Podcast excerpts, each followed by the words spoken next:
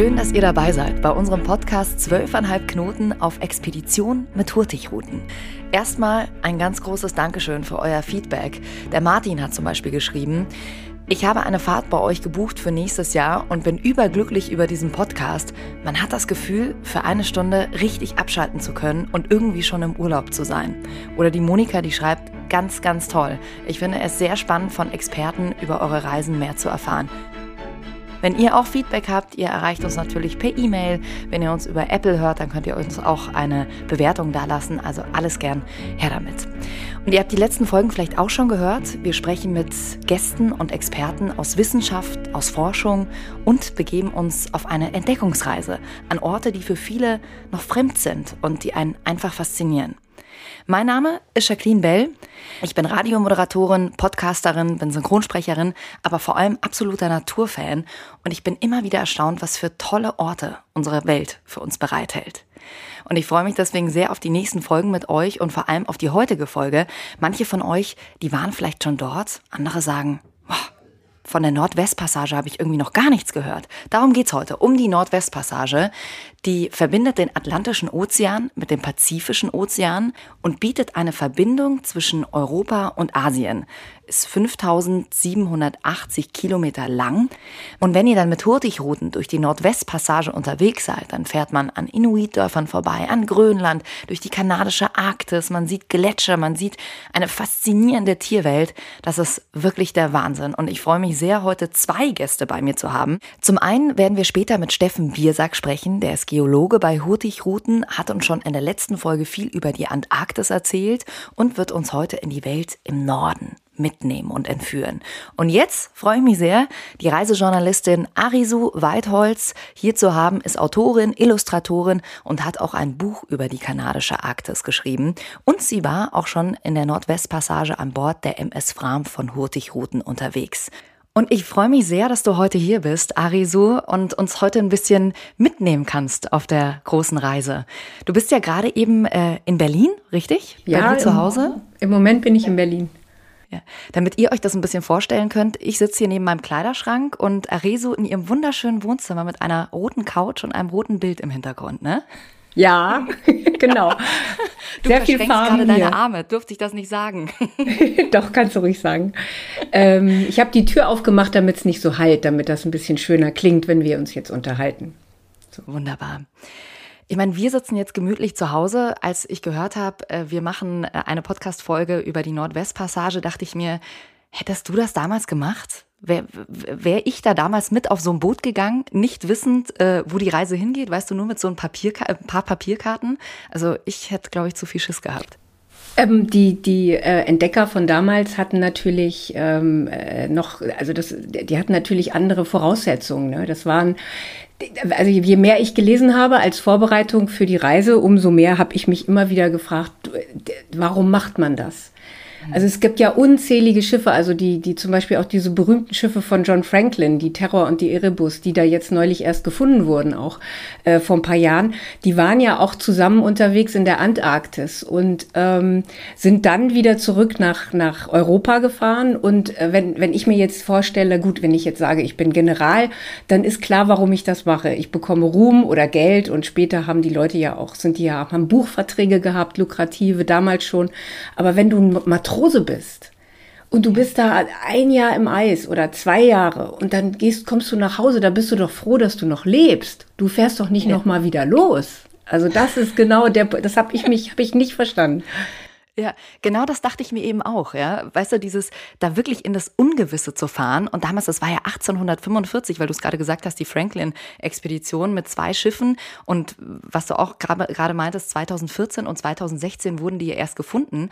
Und man weiß ja auch gar nicht so ganz genau, was passiert ist. Aber du hast dich ja schon ein bisschen mehr in die Materie eingearbeitet.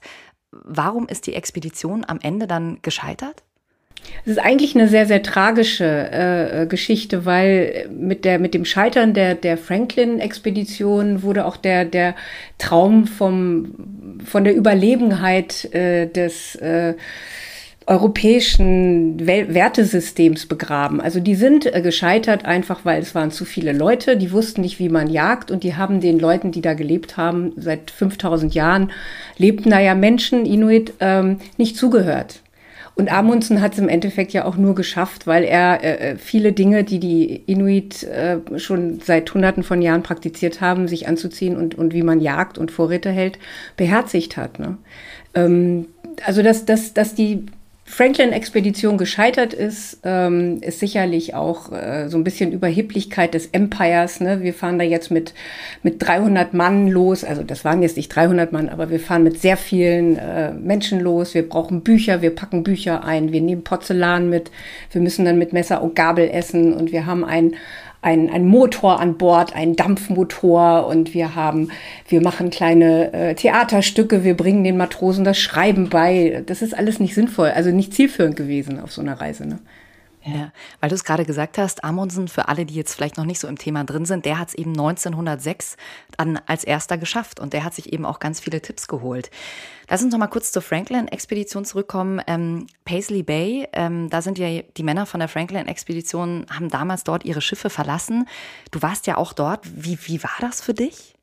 Also wir waren nicht in Paisley Bay, wir waren, ähm, äh, wir waren allerdings, also wir sind ein bisschen eine andere Route gefahren. Wir sind erst durch den Lancaster Sund und haben angehalten in Beachy Island. Beachy Island ist so eine Halbinsel, wo die drei ähm, Matrosen be beerdigt haben. Ähm, die wurden später gefunden und exhumiert und da wurde dann auch festgestellt, dass die gestorben sind an ähm, an, die hatten hohe Bleiwerte in ihrem Körper. Also es war wohl so, dass die Leitungen auf den Schiffen äh, mit Blei versetzt waren. Die hatten auch schlechte Konserven, die mussten schnell aufbrechen. Das, das Empire hat denen halt eben, äh, da gab es dann halt einen Zulieferer, eine ganz neue Firma. Die waren teilweise auch verdorben und sie hatten Anzeichen von Skorbut und waren auch krank. Also ähm, das ist, also TBC wurde, wurde festgestellt. Äh, Paisley Bay ähm, selbst, äh, da muss man eigentlich gar nicht sein. Man kann auch vorher schon, sieht man schon an den, bei den Landgängen, äh, mit was für einer Sorte Land man es da oben in der kanadischen Arktis zu tun hat, nämlich mit einer unglaublich leeren also diese Lehre ist etwas, was einen völlig anfasst und, und auch berührt, weil das ist eine der lebensfeindlichsten, Mensch, menschenfeindlichsten ähm, Gegenden da. Also alles an dieser Gegend sagt dir, was willst du hier? Du hast hier nichts verloren, du hast hier nichts. Es gibt keinen Baum, es gibt kein, es gibt nur Wind und es ist, der Luftdruck ist auch noch anders. Also du hast natürlich dort auch eine ganz andere Sicht. Die Farben sind anders, die Kontraste. Ähm, insofern ich fand es extrem unheimlich, ne? ähm, mhm. um zurückzukommen auf die Frage. Ja. Also ich fand es unheimlich, aber es war auch gleichzeitig ähm, interessant, weil ich habe mich halt eben auch für die Geschichte interessiert so ein bisschen. Ne? Also mhm.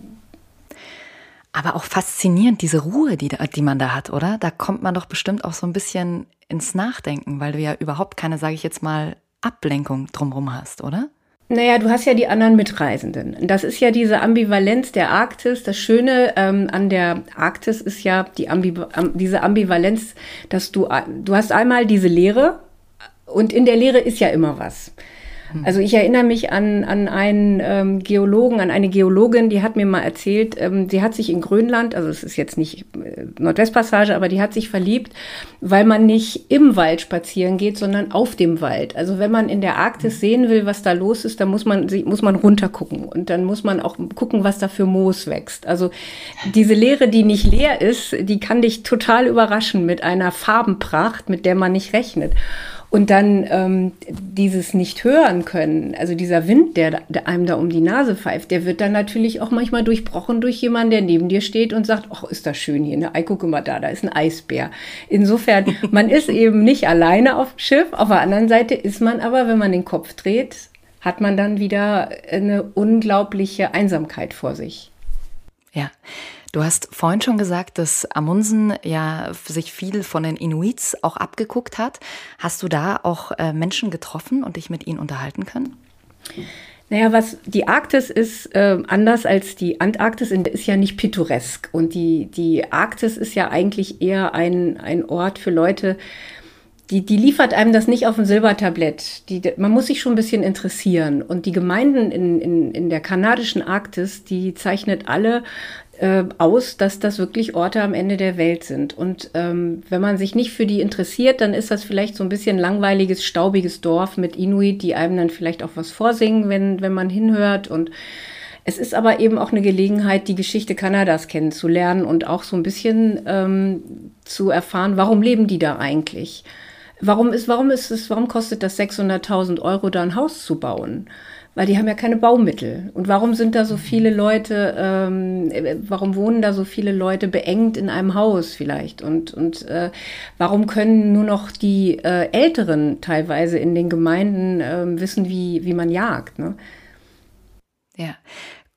Bist du da auf Antworten gestoßen? Also weil du ja auch gemeint hast, du kannst ja, man kann sich da selber gar nicht vorstellen zu leben. Ähm, warum leben diese Menschen da und wie schaffen sie das? Ich glaube, dass also in die ähm, Gemeinden äh, oben in der kanadischen Arktis werden unterstützt von, von Kanada. Äh, das ist ja für alle Anrainerstaaten in der Arktis ist es interessant, dort oben Siedlungen zu haben ähm, wegen der äh, ganzen äh, Ressourcen, die dort im, im, äh, im, in der Erde lagern und die wollen alle, die wollen halt alle einen Fuß in der Tür haben. Ne? Also äh, irgendwie, deswegen ist es sinnvoll. Auch aus militärischen Gesichtspunkten war es immer sinnvoll, da Leute äh, ansiedeln zu lassen. Ähm, für viele ist es einfach ihre Heimat. Also das ist, ähm, da gehören die halt hin und die sind auch stolz drauf. Also es ist, du, du sprichst natürlich mit, mit einigen, die sagen, okay, das ist, es geht uns hier echt nicht gut und wir leben hier mit, äh, teilweise müssen die Kinder halt dann in Schichten schlafen, weil es nicht genug Betten gibt und ähm, das ist auch nicht lustig, wenn das minus 40 Grad kalt wird und, und immer dunkel ist und äh, die haben da auch sehr zu kämpfen natürlich mit, äh, mit ähm, ja, im sozialen Bereich, aber es ist eben auch ihr Land. Also es ist mhm. ihre Heimat und, und das sind ihre Traditionen und sie sind stolz drauf. Was macht das mit einem, wenn man sowas sieht? So ein ganz, weißt du, so ein ganz anderes Leben, das man sich hier so in unserer Welt eigentlich gar nicht vorstellen kann. Also diese Lehre auch auf hoher See und die Weite zu erleben, macht einen sicherlich, wirft jeden auf, auf seine Themen zurück. Das ist ja das Schöne auch bei Seereisen und auch, auch überhaupt bei Reisen. Jeder nimmt sich ja auch ein Stück weit mit. Also man hat auf den, auf den Schiffen auch ganz oft Menschen, die, das sind so Lebenswünsche, Reisen. Und viele äh, Menschen, da, da stehst du neben denen und beobachtest die, wie die so in die Gegend gucken und denkst, dir möchte ich jetzt gerne mal in den Kopf gucken. Ähm, was denkst du gerade? Ja, was denkst du jetzt wo? Ja, genau. Aber ähm, wenn man dann in diesen Gemeinden ist oder auch, oder auch wirklich auf, auf so einem Friedhof rumläuft, das ist ja nichts anderes, Beachy Island zum Beispiel, dann, ähm, ja, dann, dann rücken, äh, viele Erlebnisse rücken nochmal so alles ein bisschen in, äh, in Perspektive. Mhm. Äh, um es mal so zu sagen. Welche, wenn du uns das verraten willst, welche Themen sind in dir da so hochgekommen? Na, ich habe sehr viel über Familie nachgedacht und über Einsamkeit und über das Alleinsein. Und ich habe ähm, bei meiner allerersten Arktis-Tour, das, das war nicht die Nordwestpassage, sondern das war eine Reise ähm, nach Labrador und Neufundland. Ähm, da hatte ich auch die Idee für mein Buch Beinahe Alaska, ähm, nämlich ein Buch zu schreiben über einen Menschen, der alleine an Bord eines Schiffes ist und sich Gedanken macht über das Alleinesein. Das ist das, was, was mir durch den Kopf ging, weil ähm, die Arktis, da hat da geht es sehr, sehr viel um das Verschwinden von Dingen. Das ist ja, also Franklin ist verschwunden, es kommt ein Luftdruck, äh, dann ist Nebel, dann verschwindet auf einmal die Eiskante vor dir. Äh, du willst geradeaus fahren, dann verschwindet die Route, weil das Eis dir entgegenkommt. Ähm, es ist ja auch keine Butterfahrt. Also es ist, das ist ja das Gute, ähm, finde ich ja, für zum Thema Abenteuer und Erwartungen. Ne? Das ist ja oft, denken die Leute ja, ich möchte jetzt wissen, was, was auf mich zukommt oder ne, wie, wie ist das denn da? Also wir leben ja auch in einer Welt, in der viele Menschen gerne wissen wollen, was sie erwartet. Und das ist sicherlich, die Nordwestpassage ist sicherlich nicht eine Reise, äh, die man machen sollte, wenn man immer wissen will, was passiert. Ja, das ist, glaube ich, auch das Schöne. Also dieses, also finde ich, ich weiß, ich verstehe, was du meinst, dass viele immer wissen wollen, was passiert, aber das ist ein richtiges Abenteuer, wenn du da unterwegs bist. Du weißt gar nicht, ob du die Nordwestpassage tatsächlich am Ende wirklich durchqueren kann, kannst, weil ähm, du vielleicht sogar Eisbrecher brauchst, weil du wirklich abhängig von der Natur bist. Und das finde ich wahnsinnig faszinierend. Naja, und, und du musst dich eben ein bisschen interessieren auch für, und da sind die Vorträge ganz toll gewesen an Bord der Reisen. Äh, man muss sich schon ein bisschen interessieren äh, für die, für, für, fürs Wetter. Zum Beispiel ähm, war von Anfang an bei uns, wurde immer gesagt, so, hey Leute, wir wissen nicht, ob wir durchkommen, weil da ist noch Eis. Also wäre schön, wenn wir durchkommen, aber äh, wir bereiten euch jetzt schon mal drauf vor. Und hier ist sowas, das ist ein Eischart. Und diese Eischarts sehen so aus, als, als hätte jemand so ein Mal nach Zahlenbild nicht fertig gekriegt. Ne? So lauter Flecken.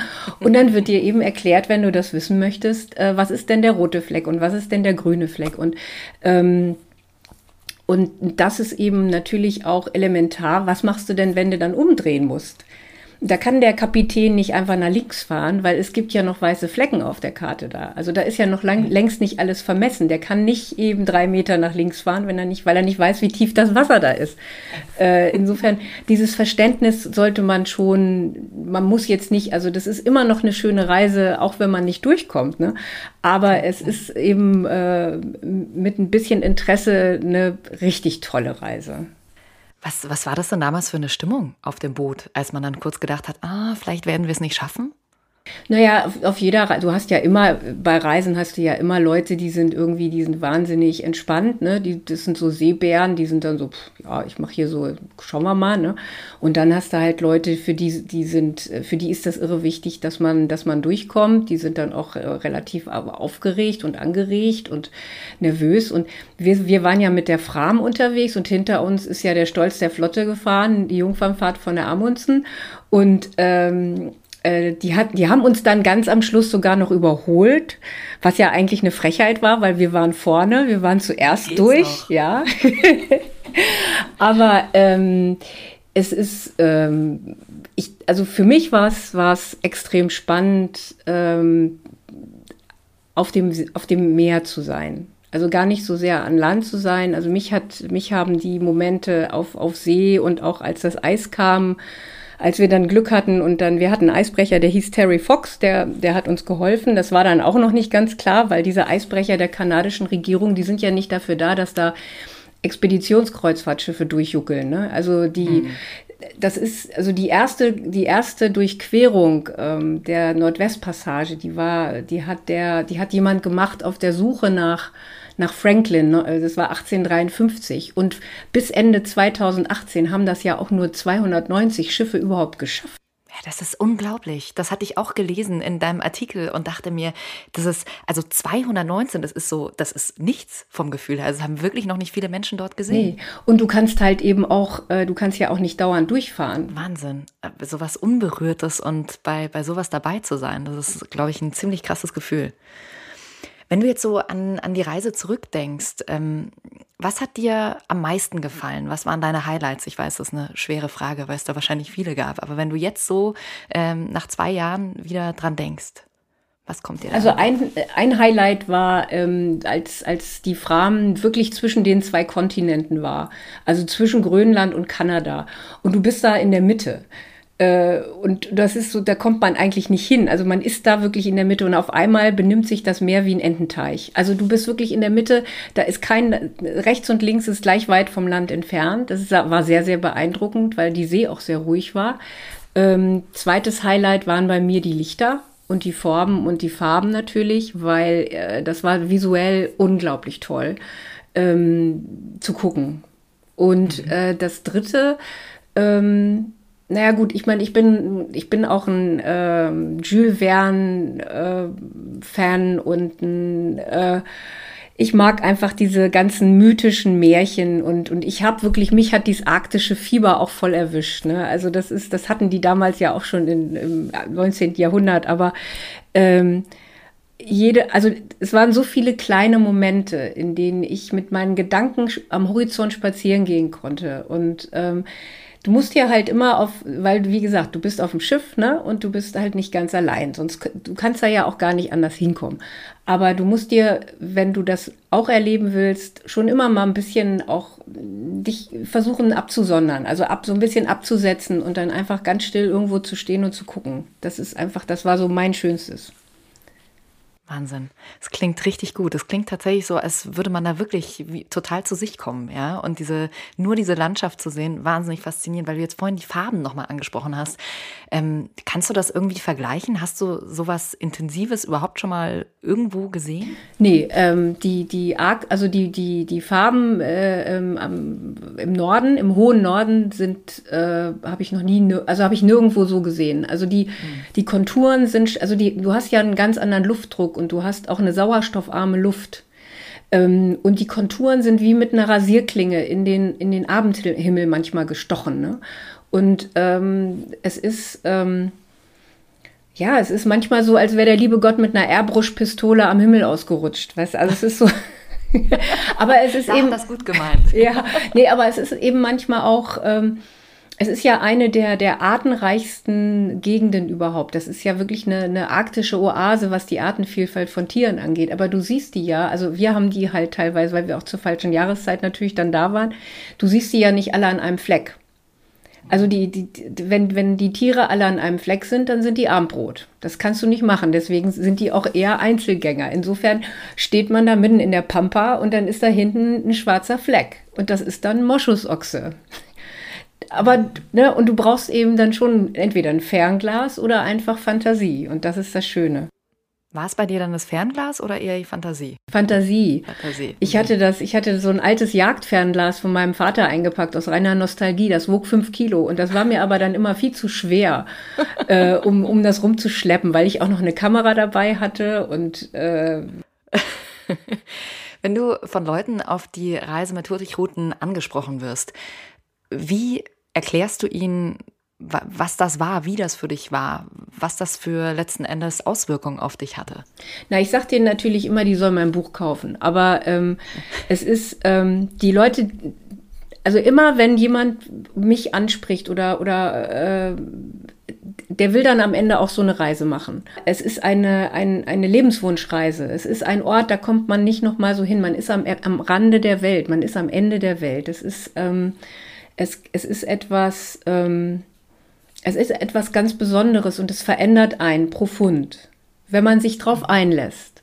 Wenn man allerdings eine Reise machen möchte, wo man dann irgendwie um 17 Uhr gibt es den Cocktail und der Kapitän kommt jeden Abend und sagt, ach wie schön, Sie haben ja schon wieder ein neues Kleid an und hüllele, das ist nicht die richtige Reise.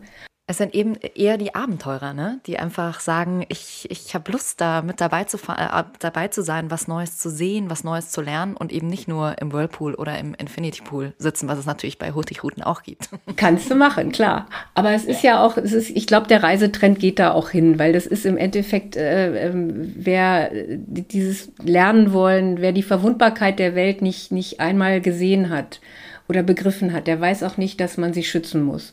Hat dir das auch ein bisschen Angst gemacht, zu sehen, wie es mit dem Klima steht? Na, du siehst das da ja nicht. Das ist ja das, das äh, du siehst, äh, wenn du da bist, siehst du nicht, dass der Permafrost taut. Du siehst halt einen Moorboden. Du siehst, ein, äh, du siehst Eisschollen.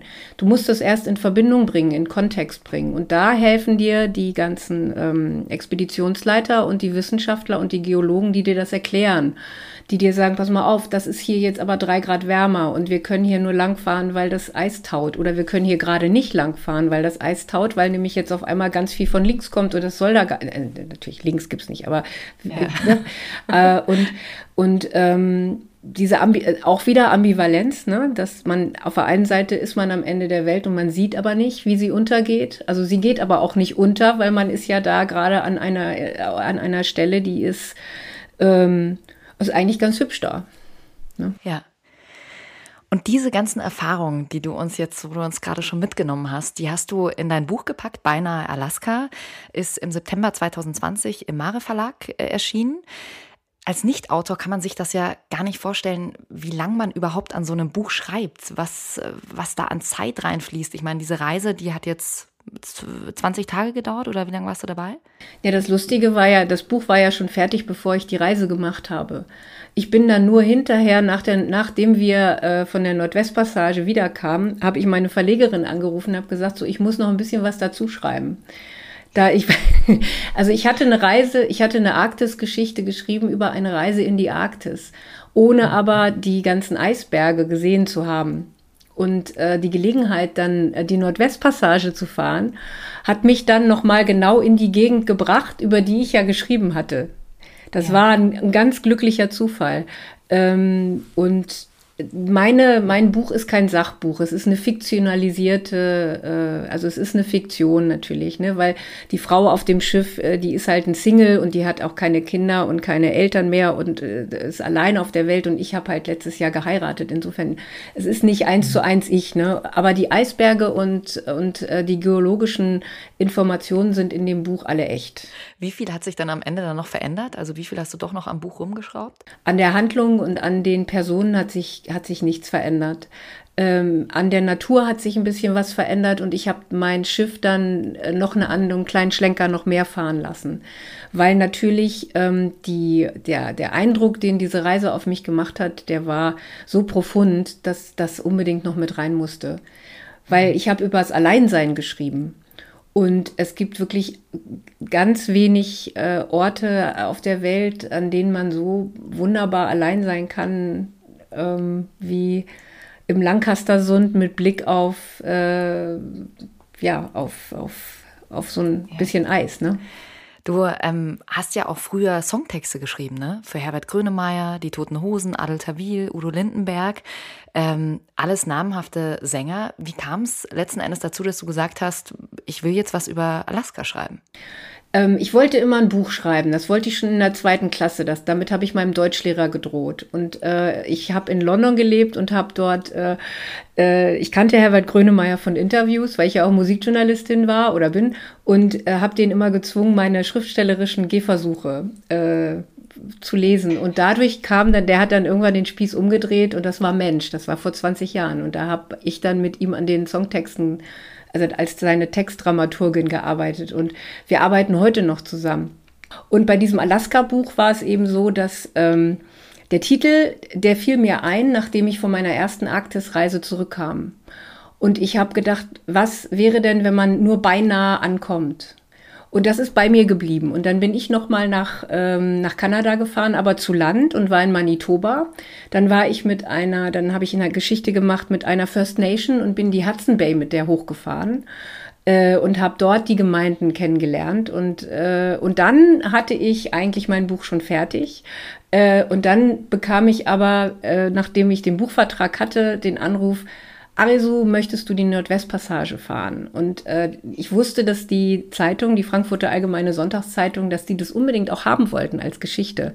Und dann habe ich das halt äh, äh, verkauft und meine Verlegerin auch vorab schon gewarnt, so kann sein, dass ich wiederkomme und ich habe ein paar Eisberge mitgebracht. Ja, Jackpot. ähm, was, äh, vielleicht kannst du, dass wir noch mal kurz in die Geschichte des Buchs eintauchen. Was äh, macht dieses Eis, das Meer und die Natur mit deiner Protagonistin? Nicht zu viel verraten, aber so ein bisschen. Na, die ist, die ist Fotografin und die hat mhm. eigentlich, mhm. die, die findet das, also die, die ist nicht so durchaus positiv an Bord gegangen wie ich. Die ist eher so ein, so ein Mensch, der skeptisch ist, aber der sich selber auch sehr, sehr kritisch sieht. Und ähm, ja, der, der ganz scharf und fein beobachtet, der äh, Probleme hat mit, mit äh, immer sofort gleich alles gut zu finden, aber dann im Lauf der Reise, ähm, und das kann man ja vorausnehmen, die kommen ja nicht durch. Also in meinem Buch müssen die wieder umdrehen, deswegen heißt das Buch ja auch Beine Alaska dann, als sie umdrehen, ihren Frieden macht und auf einmal geht die Reise nochmal von vorne los. Also erst als das Unerwartete passiert, das Ungeplante, das, womit man nicht rechnet, taut auch meine Protagonistin endlich auf und äh, findet dann Freude und findet Freunde auch an Bord und begreift, dass jeder eigentlich, jeder, der auf so ein Schiff geht, nimmt sich ja auch mit. Ja. Jeder hat da seine Geschichte mit im Gepäck. Ne? Total gut, auch für alle zu wissen, die irgendwann mit Hurtigruten mal unterwegs sind und es geht zurück. Ja, es kann auch was total Positives mit einem machen. Ne? Es muss nicht immer durchgehen. du hast ja auch in deinem Buch, ähm, also bist ja auch Illustratorin und hast ja auch die Bilder dazu selber gemalt. Ähm, wie lässt sich diese ja auch ein bisschen unwirkliche Gegend aufs Papier bringen? Ähm, ich bin großer Freund von Silhouetten ähm, weil ich glaube, die Arktis, ähm, für mich sind das Striche und äh, Kanten ähm, und ähm, Schraffuren. Und ähm, obwohl das auch immer sehr, sehr farbig sein kann und auch unglaublich bunt und lustig, ist das immer eine, also es ist, es hat sehr viel mit Grautönen zu tun, mit Licht und Schatten und, und ich weiß nicht, jeder, der schon mal in der Arktis war, äh, Steffen wird das wissen, ob das in der Antarktis auch so ist, aber ähm, es gibt ja dieses Lackwasser. Also es ist so ein, es ist so ein, so ein ganz eigenartiges Wasser. Das sieht so aus, als wenn ein schwarzer Wackelpudding irgendwie kurz davor ist, fest zu werden. Und das äh, siehst du in der Nähe von, von Eisbergen auch. Und äh, wenn man darauf rumfährt oder auch das sieht, das sind so, da sind immer so Krissel drauf auf diesem Wasser. Und der Wind macht da Muster auf das Wasser, als wenn, als wenn ein Riese da seinen Fingerabdruck äh, drauf gedrückt hat. Oder so ein Handballenabdruck. Und das habe ich nirgendwo sonst so gesehen. Schön. Wenn ihr jetzt sagt, oh, ich möchte noch mehr von Arisu hören, dann natürlich ihr Buch kaufen, beinahe Alaska, oder ihr schaut mal rein in unser digitales Magazin, das auch seit heute draußen ist. Und ich sage danke, danke, danke, danke, Arisu Weitholz, und dass du uns von deinen Erfahrungen erzählt hast. Danke dir. Ich danke, dass ich äh, ein Gast sein durfte. Und ähm, ja, bis bald vielleicht. Bis ganz bald. Tschüss. Danke dir. Ciao. Jetzt kommen wir zu einem Mann, den ihr schon aus der letzten Folge kennt und der auch schon in der Nordwestpassage unterwegs war. Steffen Biersack, schön, dass du heute hier bist. Hallo. Steffen, äh, du bist ja Geologe und begleitest als Experte Expeditionsreisen von Hurtigruten. Das ist ein super außergewöhnlicher Job. Man kann sich das als Außenstehender immer gar nicht vor vorstellen. Wie viel Zeit im Jahr verbringst du tatsächlich auf dem Wasser? Ja, ungefähr die Hälfte des Jahres. Nicht? Also das, äh, das kommt mit, der, mit, dem, mit dem Beruf, mit den Verträgen daher. Ähm, das ist ungefähr dieselbe Zeit auf dem Schiff. Äh, und dann hat man, sagen wir mal, sechs Wochen drauf, sechs Wochen runter. Kommt natürlich darauf an, wo man ist. In der Antarktis sind die Verträge oder sind die Perioden länger, weil die Flüge, man braucht halt zwei, zweieinhalb Tage, um dahin zu kommen. In der, in der Arktis ist das viel schneller. Insofern, äh, ja, zwischen vier und acht Wochen ist man auf dem Schiff. Das heißt, man hat dann zwischen vier und acht Wochen frei. Wie, wie, wie ist das, wenn du in diesen Wochen frei hast? Hast du dann irgendwann schon zum, zum Ende der Zeit dann das Gefühl, ach, ich will jetzt unbedingt wieder auf mein Schiff? Oh ja. Den Drang hat man, wobei man natürlich in der, in der Zeit, äh, wo man frei hat, nicht untätig ist. Also ich, ich liebe Reisen generell, sonst äh, wäre ich nie zu diesem Beruf gekommen. Und äh, ja, ich bin viel unterwegs, woanders halt. Dann selten auf dem Schiff, mehr, mehr ja. Land gebunden, nicht? weil Schiffszeit hat man genug. Aber äh, ja, natürlich, äh, man, man kann seinen Dingen nachgehen, man kann der Kultur nachgehen, man kann Sport machen, man kann mit einem Zelt unterwegs sein in den Bergen. Äh, das ist eine schöne Sache und dann ist man wieder natürlich irgendwann wieder seefertig. Man, man, man, möchte, man, möchte wieder, man möchte wieder losfahren. Seefertig, das ist ein schönes Wort. Wenn ihr auch noch mal wissen wollt, wie Steffen dazu gekommen ist, wie gesagt, hört noch mal in die letzte Folge rein, da hast du ja auch schon viel erzählt. Du bist ja auf allen Reisen mit dabei. Was macht für dich als Geologe die Faszination der Nordwestpassage aus? Was ist der Unterschied zu anderen Expeditionen? Äh, die Nordwestpassage ist, ein, ist, eine eigenartige Geschichte. Also äh, sie hat mehrere äh, Segmente. Wenn man äh, sich von, äh, von, von der Ostseite her nähert, über die kanadische Arktis, dann hat man mit der gleichen Geologie zu tun, mit der man es auch in Grönland zu tun hat oder auch in Norwegen. Das spektakuläre, sehr alte, sehr mitgenommene Geologie. Und äh, ja, je weiter man vordringt in die Nordwestpassage, desto äh, merkwürdiger und eintöniger wird eigentlich die Topografie. Das heißt, das, das Gelände wird flach und dann sieht man tatsächlich über sieben, acht, neun Tage hat man kaum noch Berge. Man hat, man hat sehr flache Inseln, die natürlich alle erodiert sind von, von, von den Eiszeiten, das heißt, die, die Inseln sind einfach nicht mehr da. Sie waren mal da. Das waren mal Berge. Äh, und das bedeutet natürlich, man muss, wenn man in die Nordwestpassage fährt, in vier Dimensionen denken. Man darf nicht mhm. einfach nur gucken auf die Landschaft, die jetzt gerade da ist, sondern auf die Landschaft, die mal da war. Und das macht es spannend. Ne? Also ähm, die Nordwestpassage ist momentan vor allem spektakulär für Leute, die die die Expeditionsgeschichte lieben, die, die Franklin, die Amundsen lieben und, äh, und Cook und, und all, all die Leute. Aber äh, wenn man sich die Landschaft anguckt, man muss einfach mal gucken, ja, okay, die Landschaft sieht jetzt so aus, aber sie war mal so hoch wie die Zugspitze, sie war mal so hoch wie die Alpen. Äh, das ist einfach nur abradiert von, äh, von, von den Gletschern. Und das, das macht es spannend. Und äh, auch äh, was, äh, da kann ich nur Arisu beipflichten, also die, die, diese Ödnis, diese unfassbare Ödnis, natürlich zusammen noch mit Nebel, zusammen mit dem Eis, mhm. äh, die, die, die lässt einen plötzlich völlig alleine zurück, auf sich selbst zurückgeworfen.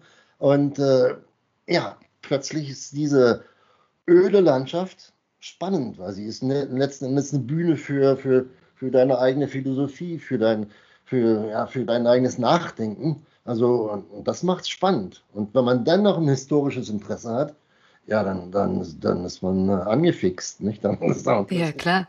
Dann ist man plötzlich äh, mittendrin.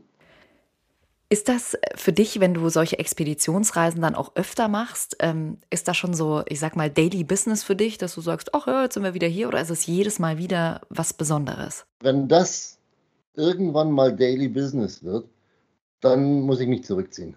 Mhm. Weil äh, das, ist, das, ist so ein Privileg. Äh, jedes Mal, ich weiß, ich weiß, nicht, wie oft ich in der Antarktis war, das hört sich jetzt wirklich sehr hochgestochen an, aber äh, ich, kann, ja, ich kann meine Antarktisreisen nicht mehr zählen. Aber jedes Mal, jedes Mal, äh, ich denke ich denk immer, okay, ich habe hier noch Fotos von Eisbergen. Nein, ich mache trotzdem immer 500 Bilder von, von Eisbergen. Wenn diese Faszination irgendwann nachlässt, na, dann hast du alles verloren. Äh, dann, ist, dann, ist, dann ist vorbei. Ähm, und man, man, man muss sich auch einfach mal vorstellen, wo ist man? Man muss sich den Globus vorstellen als Kugel. Man muss sich vorstellen, wo komme ich her? Ja, wo ist mein, mhm. mein, meine Heimat? Und wo bin ich gerade? Das ist an, an zwei unterschiedlichen Enden dieser, dieses Planeten und man ist am man, in der Antarktis ist man am südlichsten Ende, Nordwestpassage ist man fast am Nordpol. Ähm, wenn, wenn, man das irgendwann mal als selbstverständlich empfindet, na, dann, äh, dann, ist wirklich, dann ist wirklich Zeit. Dann hörst du auf. dann höre ich mit Sicherheit auf. Dann mache ich einen Kaffee auf oder einen Buch. Wie reagieren denn die Leute, wenn sie dort das erste Mal sind?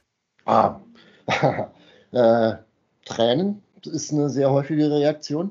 Also das muss man wirklich sagen. Tränen, Tränen des Glücks und des, des, der, der Fassungslosigkeit. Okay, es gibt viel, verschiedene Motive, die Nordwestpassage zu machen. Mhm. Es gibt Leute, die, die, die wollen es einfach mal machen. Die wollen auf, der, auf, ihrem, auf, ihrer, auf ihrer Landkarte an der, äh, im Korridor wollen sie den, den Strich ziehen. Genau, oder abrubbeln, ne? Gibt es ja auch so. Ja, hier war, hier war, die sind tatsächlich historisch interessiert. Das sind die Leute, die am meisten mitnehmen. Oder sie sind einfach, ja, sie sind Hurtigruten-Fans. Äh, und die, die machen halt alle Reisen mit, die wir zu bieten haben. Also das, das sind die drei Motivationen, die wir, die wir normalerweise äh, treffen, antreffen. Und äh, ja, und äh, die meisten Leute, selbst die, die es als, äh, äh, es gibt Leute, die fahren in die Antarktis, äh, damit sie den Kontinent abhaken können. Nicht? Also ja. das, ist, das ist eine Motivation, ja, die gibt's. Aber äh, diese Motivation, die schmilzt einfach dahin, wenn die Leute dann tatsächlich dort sind. Und wenn sie sich dann wirklich klar machen und klar machen lassen auch, äh, was, ja. was für eine unfassbare Reiseroute das ist äh, und äh, wie selten die ist. Um 290 Schiffe, ne, ja. wie Abisu das erzählt hat. Ich meine, das, das sind das ist so eine seltene Geschichte. Es waren so viel mehr Leute auf dem Mount Everest mhm. oben, obendrauf als Leute, die Nordwestpassage durchquert haben. Also ja. ich glaube, es waren 50 Mal mehr Leute auf dem Mount Everest als Leute, die die Nordwestpassage durchquert haben. das, das ist was. Klar, es ist was Besonderes. Als ich das auch meinen Freunden erzählt habe, dass wir jetzt hier dieses Mal über die Nordwestpassage sprechen, haben alle wirklich durch die Bank durchgesagt, boah, das ist ja der Hammer, das will ich irgendwann mal machen. Das ist einfach was, was Besonderes. Und wie du auch gesagt hast, diese geschichtliche Komponente, dass das auch so viele versucht haben und dann erst 1906, Areso hat es ja vorhin auch schon von der Franklin-Expedition ein bisschen erzählt, und dann Amundsen, der es dann geschafft hat, das ist irgendwie, es macht einen fast so ein bisschen ehrfürchtig, finde ich. Ja, und du triffst auch auf die Geschichte überall. Amundsen hat mehrere äh, historische Dinge gemacht. Er war der erste Mensch, der den Nordpol erreicht hat. Nicht nur, dass er den Südpol zu Fuß erreicht hat, ne, nee, er hat mhm. auch den Nordpol mit dem Luftschiff überquert. Und in New Orleans steht eine Bronzebüste von Amundsen. Die gleiche Bronzebüste, ein Duplikat, ein akkurates Duplikat, findest du in Nome, Alaska am Ende der Nordwestpassage. Also wenn du da erstmal ankommst, da schließt sich ein unglaublicher Kreis, also historisch. Ja, es ist, un, es ist unglaublich und äh, das, das berührt einen. Das glaube ich. Du bist ja in der Geschichte drin. Was waren denn damals so die krassesten Herausforderungen neben dem natürlich Wetter und dem Eis für die ganze Crew? Verpflegung, mhm. natürlich. Verpflegung und äh, ja, man kann das Eis gar nicht überbewerten, weil äh, es ist heute noch so, äh, Ariso hat es erwähnt, es gibt die Eisbrecher da. Mittlerweile hat äh, der kanadische, äh, die kanadische Coast Guard hat äh, acht Eisbrecher, Eisbrecher am Start, die auch privaten, also die auch Kreuzfahrtschiffen helfen. Das, mhm. das, äh, das, das machen die einfach mittlerweile und man kann sich auf die auch gut verlassen, wenn man einen ordentlichen Eispiloten an Bord hat. Der muss auch Kanadier sein. die haben einfach mehr, mehr Überzeugungskraft, wenn man mal wirklich einen braucht. Und äh, ja, äh, das, das, das sind die großen Herausforderungen und vor allem eben auch die Route. Äh, man darf nicht vergessen, äh, wir haben mittlerweile, wir haben GPS, wir haben Eiskarten, wir wissen, wann und wo wir mit dem schlimmsten Eis zu rechnen haben. Das gab es alles nicht. Es ist heute noch schwierig. Eine Eiskarte heute, die ist ungefähr 24 Stunden alt. Wenn sich Eis mit einem Knoten bewegt, was nicht sehr schnell ist, dann ist das Eis aber 24 mal 1,8 Kilometer, also fast 40 Kilometer woanders. Nicht? Also insofern, das ist, äh, das ist eine unglaubliche Herausforderung für die Brücke, äh, für die Navigationscrew. Und ähm, heutzutage natürlich, wir sind ausgerüstet mit, mit tollen Sachen. Wir haben vorwärtsgerichteten Sonar. Das heißt, wir können in Gegenden vorstoßen, wo man früher nicht rein konnte. Mhm. Ja, das heißt, man muss nur langsam machen. Ne? Man, man schaltet den Sonar nach vorne an und der bildet einem den Meeresboden ab äh, in einer Meile voraus die Satellitenbilder, die sind aber trotzdem acht Stunden alt, habe ich gelesen, ne? wenn, wenn man da reinfährt in diese Einfahrt. Und du weißt eigentlich gar nicht genau, wie sieht es momentan aus. Das ist auch verrückt. Mindestens acht Stunden alt. Nicht? Also äh, mittlerweile, man fängt an, äh, in, der, in der Branche auch mit, äh, mit Drohnen zu arbeiten. Nicht? Also man, man schickt eine Drohne in die Luft, schickt die zwei Kilometer voraus, um zu gucken, ja, wie, wie ist das Eis jetzt in dieser Passage. Es gibt ein paar wirklich knifflige Passagen, äh, in der Nordwestroute, äh, wo man sagt, okay, wenn das zu ist, dann müssen wir einen Umweg fahren von 150, 180 Seemeilen, äh, weil dann, dann, kommen wir halt nicht durch. Das ist mhm. natürlich eine, eine, ideale Geschichte zu wissen. Äh, ja, wir kommen durch. Ja. Nicht, nicht zu viel Eis da. Nicht? Also ja. insofern, ja, es ist, äh, es, äh, die Technik hilft die Technik hilft nicht bei, bei den traditionellen Navigationskünsten. Dazu, ja. dazu braucht es immer noch wirklich Kapitäne, die, die, die den Schneid haben. Und man muss einfach auch wirklich sagen, es braucht Schneid äh, und wirklich Mut, Courage äh, und eben Erfahrung. Und dann ist es eben noch faszinierender zu sehen, dass Amundsen es damals ähm, ganz ohne geschafft hat. Ist unfassbar. Ja. Es ist, ist nach wie vor unfassbar, äh, gut, aber er, hat, er, er, war auch intelligent und er war auch sehr vorsichtig. Ich meine, er hat sich vorgetastet, er hat sich ausbilden lassen. Von den kanadischen Inuit.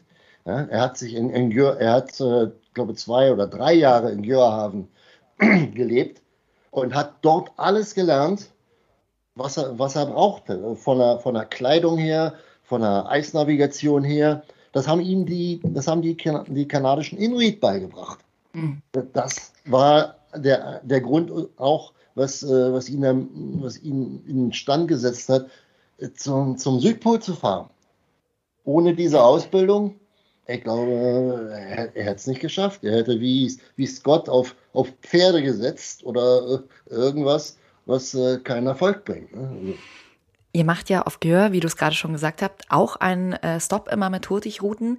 Kannst du uns mal einen kleinen Überblick zu den Reisen von Hurtigruten äh, rund um die Nordwestpassage geben? Weil viele vielleicht jetzt sagen, oh, ich habe so Lust. Was äh, bietet ihr denn da alles an und ähm, an welche Orte kommen die Gäste mit Hurtigruten? Ja, also es gibt äh, zwei Richtungen. Nicht? Also wir, wir haben die Richtung von äh, Grönland aus äh, Richtung Nome, Alaska. Mhm. Äh, das, das ist auch eine spannende Geschichte, wenn man dann äh, irgendwann an Orten vorbeikommt, die so lustige Namen haben wie Ulukaktok.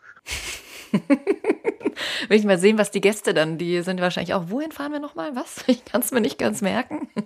Postkarte aus Ulukaktok. Ja. Geht nicht mal am Postamt in Ulukaktok. Also insofern, ähm, aber ja, man, man fährt natürlich äh, an Orten vorbei, die sind historisch völlig beladen, wie Dundas Harbor oder Beachy Island, wie Arisu erwähnt hat, wo die, wo die Gräber sind von der Franklin-Expedition. Und ja, Görhaven, äh, das ist natürlich äh, die, der Amundsen-Platz. Äh, und dann, dann geht es halt weiter. Dann geht es halt weiter durch, äh, über, über Cambridge Bay. Das ist ein, es gibt verschiedene Versionen der Reisen. Es gibt mhm. Reisen, die fahren bis Cambridge Bay und machen dann kehrt. Und es gibt die Reisen, das sind 26 Tage Reisen, die gehen die ganze Strecke. Nicht? Das ist dann von entweder von Nome nach Halifax oder von Grönland nach Nome. Nicht? Also es mhm. gibt, äh, äh, das, sind, das sind lange Reisen, das sind wirklich lange Reisen. Und äh, da muss man sich dann auch wirklich drauf einlassen, auf die, auf die Ödnis, auf die auf das Nachlassen der Topografie, aber es wird dann wieder spannend. Nein, wenn man, wenn man rauskommt aus, äh, aus der Cambridge Bay in den Amundsen Golf, äh, Smoking Hills, geologisch absolutes Highlight. Ja. Also wirklich brennende Berge. Ähm, und äh, ja, das ist absolut faszinierend. Und es ist ein ganz, ganz äh, rezentes geologisches Phänomen. Also, da brennen die Berge. Das ist ein bisschen wie die Kohlen, Kohlenminen in, in, in China das ist ein reines äh, Reduktionsphänomen und äh, ja, da brennt es halt. Da qualmt es wie verrückt. Das ist wirklich äh, spannend. Und ähm, ja, und, da, und, ab da wird es dann wieder äh, topografisch auch interessanter. Dann kommt man an Pont Barrow vorbei. Das ist der Ort, wo man dann quasi einreist nach Alaska. Und dann, äh, ja, dann, dann fährt man über Alaska nach Nome. Und äh, Nome ist ein wirklich ein spannender Ort. Das ist der, ist der Ort, wo die zweite Amundsen-Büste steht. Mhm. Also, der ist nicht nur, nicht nur deswegen interessant, das war, war ein Ort von, von Goldrausch, also hier äh, Wyatt Earp, der berühmte Sheriff von, äh, von Tombstone, der ist nach seiner, nach seiner Pension ist er nach Nome gezogen, hat dann äh, ein Hotel Casino aufgemacht. All, all das, also das, das ist historisch extrem beladen und das ist eine ganz junge Historie eigentlich. Das Ende, Ende 19. Jahrhundert bis äh, Mitte 20. Jahrhundert. Nicht? Und äh, das, das macht es wirklich, wirklich spannend.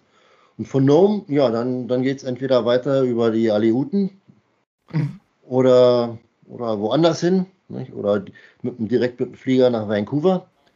Es lohnt sich. Ja, ich meine, alles von 17 bis 26 Tagen ist dabei. Da kann man sich ja wirklich gut was raussuchen, wenn es dann in der Saison 22, 23 wieder losgeht.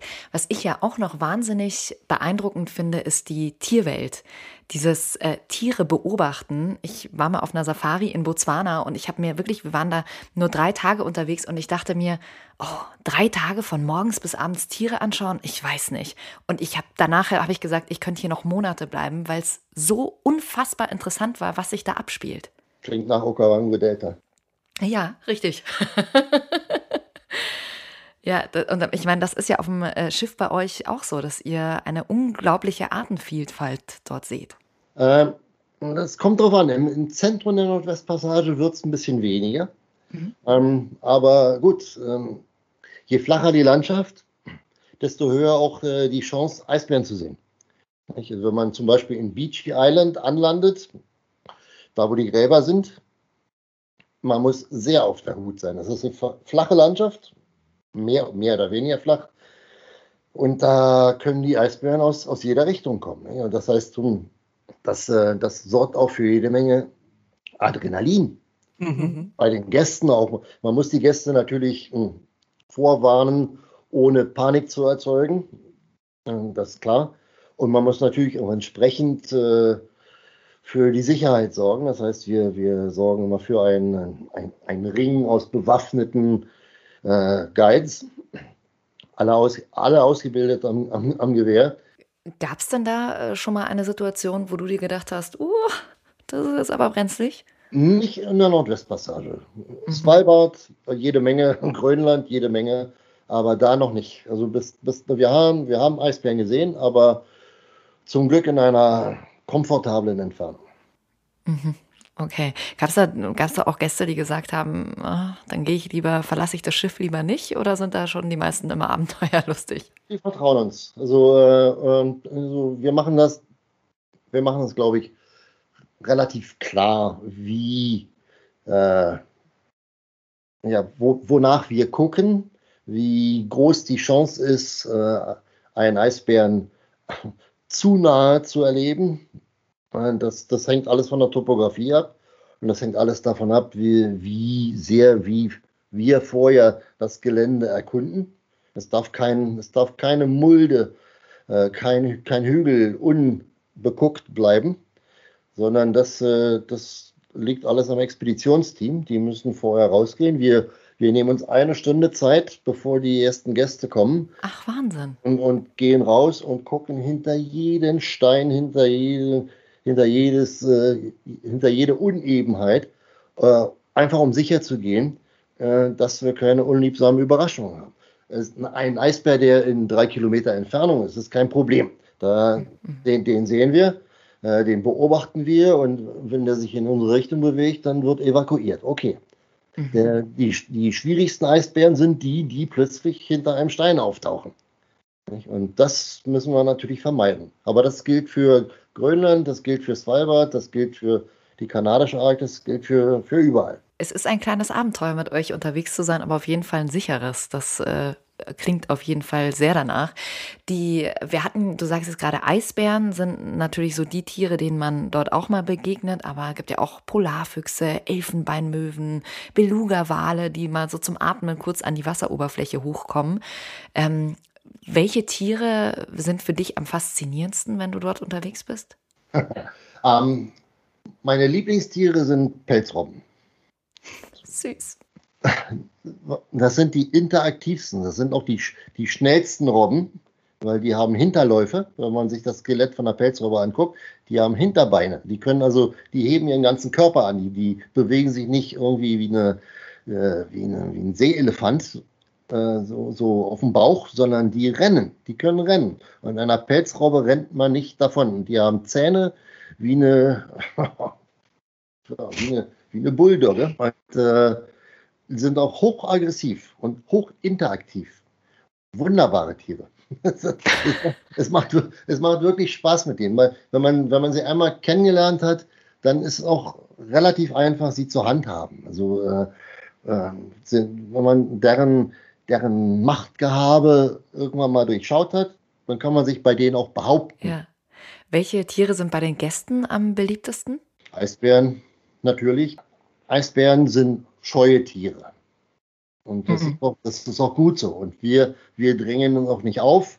Wir sind auch verpflichtet durch äh, ICO-Reglement und äh, IATO-Reglement äh, bestimmte Abstände einzuhalten und auch bestimmte Zeiten einzuhalten, äh, denen, die wir mit denen verbringen.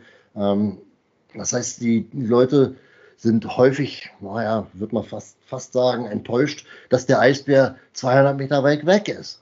Aber mhm. heutzutage mit 36-fach Zoom und äh, tollen Ferngläsern, also ähm, meine Güte, man kriegt die Eisbären wunderbar abfotografiert. Nicht? Also äh, wir sind nicht dazu da, den Eisbären aufzulauern. Wir sind absolut verpflichtet, äh, Eisbären niemals zu folgen. Nicht? Und äh, das, das, das, ist, das darf man nicht vergessen und das muss man auch auf eine freundliche Art und Weise klar machen. Direkt am Start, sodass die Leute keine falschen Erwartungen haben. Und das ist ja, finde ich, auch wieder das Schöne, dieses Einssein mit der Natur. Wenn, wenn man mit Hurtigruten unterwegs ist, dass man eben auch diese Tierwelt und die Natur respektiert. Genauso wie es eben sein kann, dass man leider nicht durchkommt und weil zu viel Eis da ist und wieder zurückfahren muss. Das ist eben die Natur und die Tierwelt, die einen da erwartet. Die Natur wird immer stärker sein als wir. Das wäre eine absolute Dummheit, äh, zu versuchen, sich der Natur entgegenzusetzen. Und das ist auch unser, unser Motto. Also wir, wir passen uns der Natur an äh, auf eine, auf eine äh, freundliche Weise. Wir sind, wir sind behutsame Gäste. Äh, das heißt, wir sind die Besucher. Wir sind die Eindringlinge. Das heißt, alles, was wir dort sehen, äh, da, jedes, jeder Vogel, jeder Fisch, jede, jede Robbe hat mehr Recht, dort zu sein als wir. Das mhm. heißt, äh, unsere, unsere Aufgabe ist wirklich, das so behutsam wie möglich zu machen, sodass das eben wirklich äh, nachhaltig ist. Eure Gäste haben ja auch die Möglichkeit, noch ganz viele andere Dinge zu machen. Ob das jetzt das Kajakfahren ist, ähm, auf einen Leuchtturmstreifzug zu gehen. Es gibt auch ein Science Center. Was macht ihr da ganz genau? Das ist bei euch an Bord, ne? Das Science Center ist äh, ein ganz wichtiger Bestandteil unserer Reisen. Äh, das ist äh, ein, ein, ein Riesenkomplex an Bord mittlerweile. Wir haben äh, wirklich phänomenale Mikroskope an Bord, und zwar in gehöriger Anzahl. Wir, wir können die Bilder der Mikroskope projizieren, auf, nicht nur auf große Bildschirme überall, sondern auch auf die, die Handys, auf die äh, Smartphones der, der, der Gäste. Wir, oh. haben, wir haben Mineral- und äh, Gesteinssammlungen aus aller Welt, aus allen Weltrichtungen, die wir befahren. Wir haben äh, eine Skelett-, Knochen-, Vogeleiersammlung. Das sind alles, äh, sind alles Imilikate, sind alles Replika. Das ist ein gesamter Querschnitt der Tierwelt, die wir jemals sehen, inklusive Walskelette. Mhm. Die, die sind dort präsentiert. Dort man, man denkt, man ist im Naturkundemuseum. Äh, und dazu gibt es dann eben auch Informationsmaterial. Wir haben uns immer einen Science Coordinator an Bord äh, und wir geben Vorträge dazu. Das heißt, die Leute lernen. Und was man, was man, was man versteht, das, das, das liebt man viel schneller. Ja. Äh, also als wenn man nur guckt. Das ist es, glaube ich. Wenn du dann äh, was über diese Tiere weißt oder über diese Landschaft und du stehst dann draußen an Bord und siehst vielleicht so einen Beluga-Wal, dann ist das irgendwie was ganz anderes. Ne? Dann hat es so Gehalt irgendwie und Inhalt. Ja, allein schon, wenn man sich Vogeleier anschaut, man denkt, das ist vielleicht überhaupt keine spannende Geschichte, aber Vogeleier existieren von der, von der Größe von dreimal Vogelstrauß bis, äh, bis äh, Erbsengröße. Äh, wenn, wenn man das wirklich mal vor sich sieht, und äh, man sieht da die, die Tiere dazu. Äh, sehr spannend und ich finde das. Ähm, das ist, ein, das ist ein integrales Konzept. Ich habe auch gesehen, ihr habt Unterwasserdrohnen. Das fand ich auch super interessant. Da sitzt du auf so einem äh, Landungsboot, ne? Und äh, kannst dann wirklich sehen, was, was da unten auch alles so los ist. Ja, da, jedes Schiff hat mittlerweile zwei Drohnen. Die sind äh, auch wirklich äh, phänomenal. Es hat sich herausgestellt, es ist besser, wenn wir die Drohnen operieren, machen Aufnahmen und zeigen die dann abends auf den riesigen Riesenbildschirmen mhm. für alle, also in, in, in einer Schleife, äh, sodass dass alle Leute das sehen können, egal wann sie Abend essen. Es hat sich bewährt, dass wir wirklich äh, Aufnahmen machen und dann schneiden wir die, die besten Szenen, Best of, machen wir den Best of Drone, schneiden wir zusammen und, und dann abends äh, gibt es das als Vorführung, als Endlosschleife. Und äh, die, das, das sind phänomenale Instrumente, diese Drohnen. Ja, ja. Was mich auch total beeindruckt hat, dass ihr ja wirklich mittlerweile schon Hybridantrieb auch habt bei Onboot, also dass ihr wirklich nachhaltig unterwegs seid. Ja, äh, Hybrid ist eine, ist eine tolle Geschichte. Funktioniert so ein bisschen wie ein, wie ein Toyota.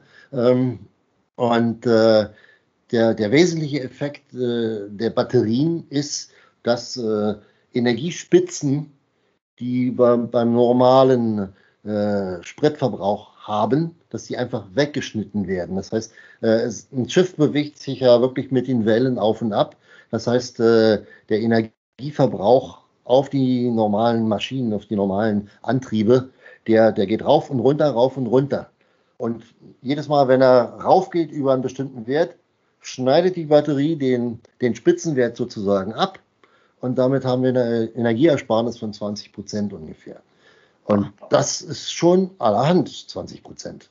Und natürlich, Absolut. wenn wir irgendwo mal in eine Region kommen, wo, wenn wir dahin kommen, wo jetzt gerade äh, ein Rudel Orcas äh, sich äh, ein, ein, ein Zwergwal vorknöpft und wir wollen da nicht stören, dann gehen wir ganz auf Batterie. Mhm. Dann ist einfach völlig lautlos. Also das ist schon toll. Was muss man denn da sonst noch beachten, weil du es gerade sagst, dass man die Tierwelt irgendwie nicht stört? Was, was sind da so Dinge, die ihr beachtet, wenn ihr mit dem Schiff unterwegs seid? Es gibt äh, Regionen, wo äh, Geschwindigkeitsbegrenzungen herrschen, ne, dass man nur mhm. 10 Meilen pro Stunde fahren kann. Ist immer noch passabel, aber das muss man natürlich einpreisen, auch in, die, in, den, in den Reiseverlauf. Nicht? Also man, vieles ist äh, wirklich äh, reine Mathematik wie weit sind die Entfernungen? Wie schnell können wir fahren? Wie schnell dürfen wir fahren? Wie sieht das Wetter aus? Wie sieht das Eis aus? Äh, schaffen wir das überhaupt? Schaffen wir unseren, unseren Reiseverlauf? Und äh, wenn man dann natürlich Zonen hat, wo man begrenzt ist in der Geschwindigkeit, das, das muss man von vornherein mit einrechnen. Ne, das, das ist ganz wichtig. Ähm, aber ansonsten natürlich, äh, es, es gilt so wenig äh, Einfluss wie möglich. Liest Impact. Ja. Ähm, das, äh, das ist wirklich äh, was, was nicht nur vorgeschrieben ist, sondern was wir auch wollen. Also wir wollen, wir wollen, die, wir wollen die Tiere ja nicht vertreiben. Es geht auch so, wenn wir mit den, mit den Zodiacs unterwegs sind. Ähm, äh, man, man darf mit Wahlen insgesamt nur 30 Minuten verbleiben. Maximum. Oh, okay. Danach muss man einfach umdrehen, egal wie viele Leute die Wahlen noch nicht gesehen haben. Also ich stelle mir vor, dass da ganz viele Menschen, äh, die erfahren, was du so machst, einfach nur mit offenem Mund da sitzen, oder? Wenn du solche Dinge erzählst. Ja, es ist, äh, ich muss immer wieder, immer wieder sagen, auch dazu, ich muss immer wieder dazu betonen, dass ich es selber als Privileg empfinde. Äh, denn äh, wie, wie kann man denn in diese Gegenden der Welt fahren und dafür auch noch bezahlt werden? Nicht? Stimmt, das ist eine Frechheit. Was für eine Frechheit. Und dazu kann ich auch noch äh, den Leuten erzählen, was mir am meisten am Herzen liegt. Ich kann über Geologie sprechen. Ich, ich bin ausgebildeter Geologe. Ähm, und ja, ich habe ich hab, ich hab selber in der Hand, äh, die die Leute zu steuern, zu begeistern. Und äh, das, das, das, das ist ein unfassbares Privileg. Wenn du jetzt an deine nächste Reise denkst, was fühlst du da? Auf was freust du dich am meisten? Auf die nächste Reise. allein, allein den Umstand, von, von der Pier loszulegen und loszufahren. Es ist jetzt sehr, sehr lange her, dass äh, ich nicht mehr äh, gefahren bin. Ich bin äh, vorletzte Saison Antarktis. Ich war der Letzte, der von den Falklandinseln mit der Amundsen, von der Amundsen evakuiert wurde sozusagen. Und seitdem habe ich kein, keine einzige Seemeile mehr zurückgelegt. Äh, allein das, das, die Schiffsexistenz ist unheimlich befriedigend, dass das Fahren zur See. Also wenn man, äh, entweder hat man das im Blut irgendwie zu zur See zu fahren oder, oder man hat es nicht. Äh, aber das, äh, das ist eine unheimliche Befriedigung. Ich höre schon raus, weil ich am Anfang gesagt hätte, ich hätte nicht den Mumm gehabt, mit auf so ein Schiff damals zu steigen. Du hättest es gemacht, oder? Du hättest zu Roald Amundsen gesagt, du, ich bin dabei. Oh, oh ja. Ja. Brauchst du noch einen Geologen? ja, genau, nimm mich mit. Vielen Dank, Steffen, für das Entführen in diese faszinierende Welt ganz oben im Norden. Hat sehr viel Spaß gemacht. Danke dir. Jacqueline war mir ein Vergnügen. Und wer jetzt noch nicht genug hat, guckt euch gern mal das digitale Magazin an. Das, äh, da sind noch mehr Interviews, Reportagen und Reiseberichte, Videos mit drin, unter anderem eben auch von Aresu. Und ich freue mich natürlich total, wenn ihr beim nächsten Podcast wieder mit dabei seid. Da haben wir dann das Thema Spitzbergen, also die Inselgruppe nördlich von Norwegen. Und wie immer freue ich mich natürlich auch über Feedback von euch, egal über Apple Podcasts, äh, per Mail oder auf allen anderen Kanälen. Ihr erreicht uns und ich freue mich sehr, wenn ihr dann das nächste Mal wieder dabei seid. Macht's gut und bleibt gesund.